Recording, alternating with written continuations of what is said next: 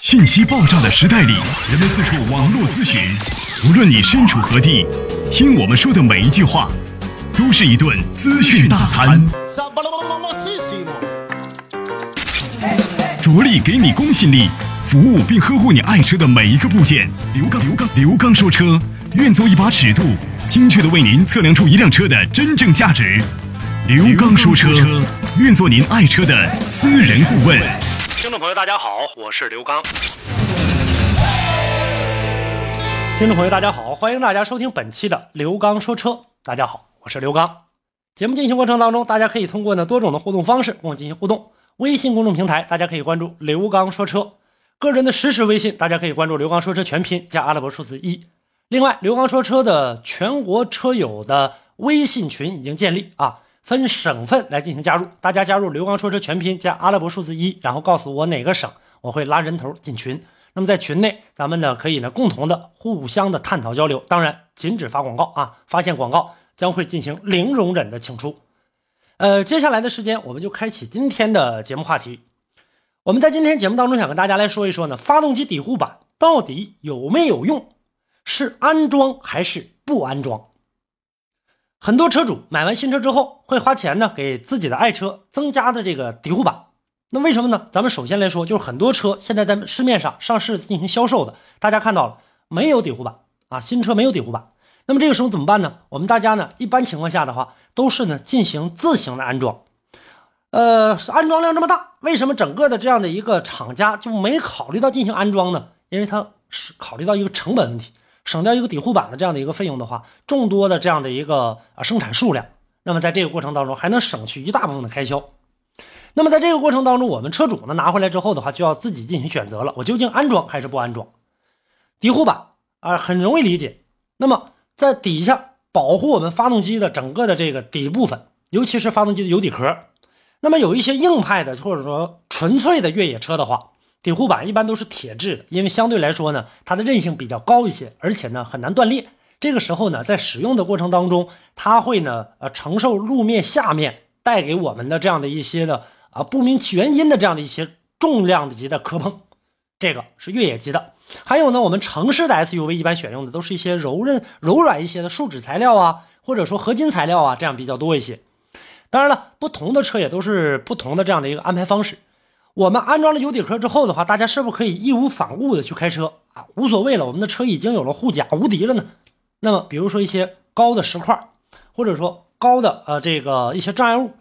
那这个时候再厚的底护板也不行啊，因为在这个过程当中呢，它出现这样的一个震动的话，可能会容易对你车辆呢造成一个更大的伤害。所以说，即使安装了底护板，大家也不要掉以轻心，认为我的车就畅行无忧了。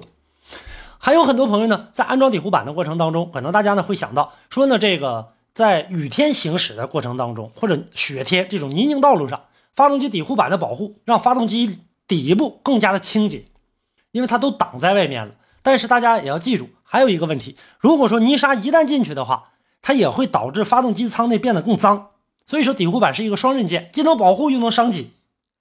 进去之后变得更脏的话，你在洗车的过程当中又洗不到它。所以这里面会导致啊，这个发动机里面更脏。那在这个过程当中，是不是会影响散热呢？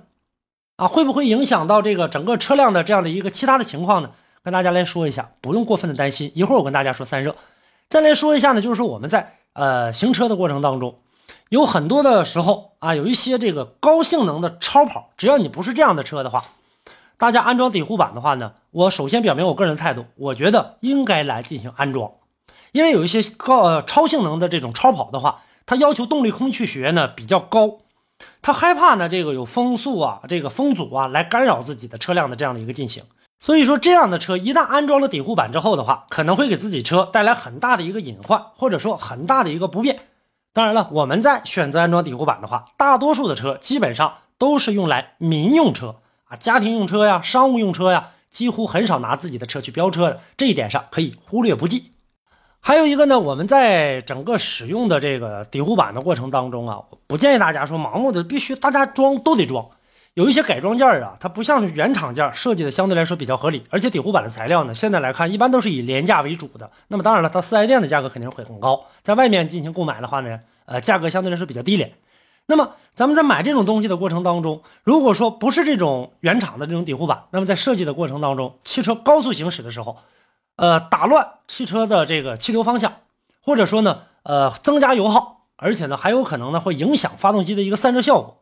那么有一些车型的这个底护板，就所谓的原厂的，或者说设计的相对来说比较合理的这种底护板，一般呢会在这个过程当中通过气流的引导，然后呢会导流这个风向。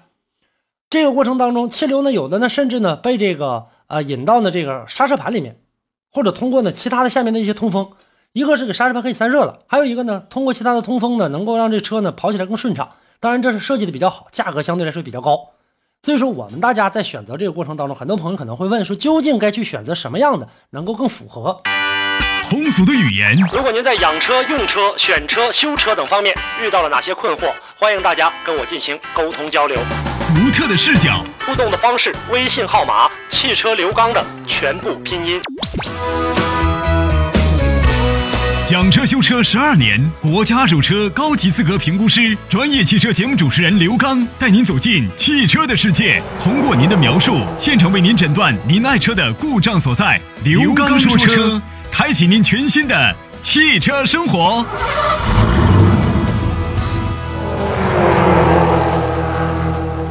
但是现在来看的话呢，根据不同的车型，我们要有一个不同的定论。总之，对于广大车主来说，这个底护板一点也不陌生。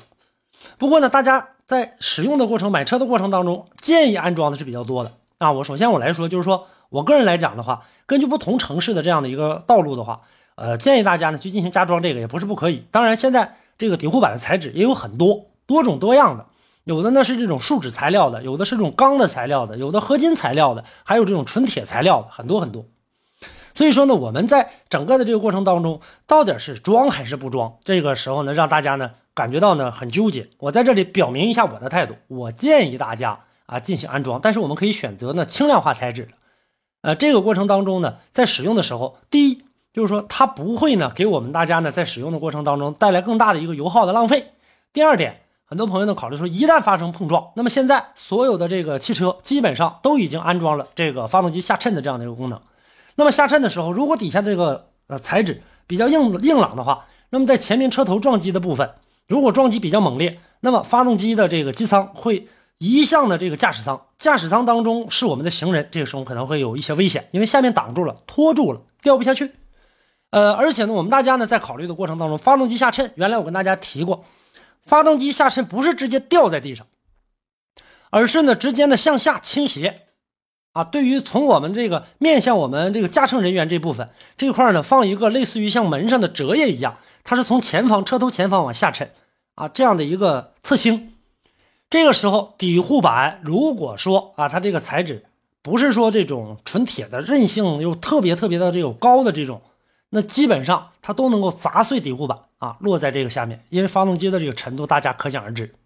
另外呢，发动机在这个使用的过程当中没有加发动机底护板。那么在泥石路面上或者恶劣天气的时候，这个时候呢，可能说，呃，由于带起来的这样的一些砂石啊，或者说路面上的一些不明的原因，可能会磕碰到油底壳。那么油底壳如果一旦被磕碰的话，或者磕变形的话，那么可能呢，这个油呢在往上蹦的过程当中，就会出现呢一些呢这个，呃，喷油不畅的，或者说呢喷油呢这个压力不够的这样的一些情况。所以建议大家呢，我建议大家啊，可以安装这个底护板，因为安装底护板这个众说纷纭。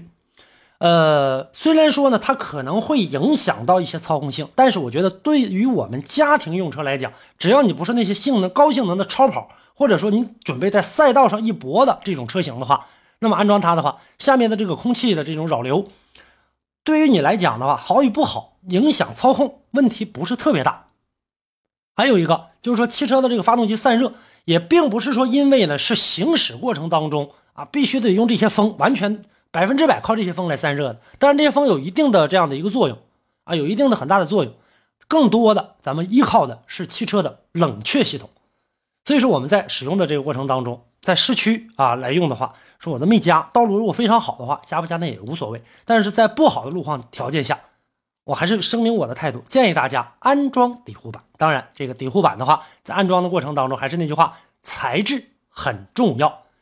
这就是呢，今天在节目当中跟大家呢共同来聊的这样的一个话题啊。大家呢可以在节目之外继续的跟我进行互动。如果说大家呢有哪些关于这种底护板的这样的问题的话，我愿意在节目当中给大家呢进行一一的解答。这就是今天的话题，跟大家就聊到这儿。大家呢可以在节目之外呢继续跟我进行互动。微信公众平台是最直接有效的互动方式。关注刘刚说车，在微信上进行搜索，点击关注。每天呢我也会给大家呢推送一些汽车实用性的文章。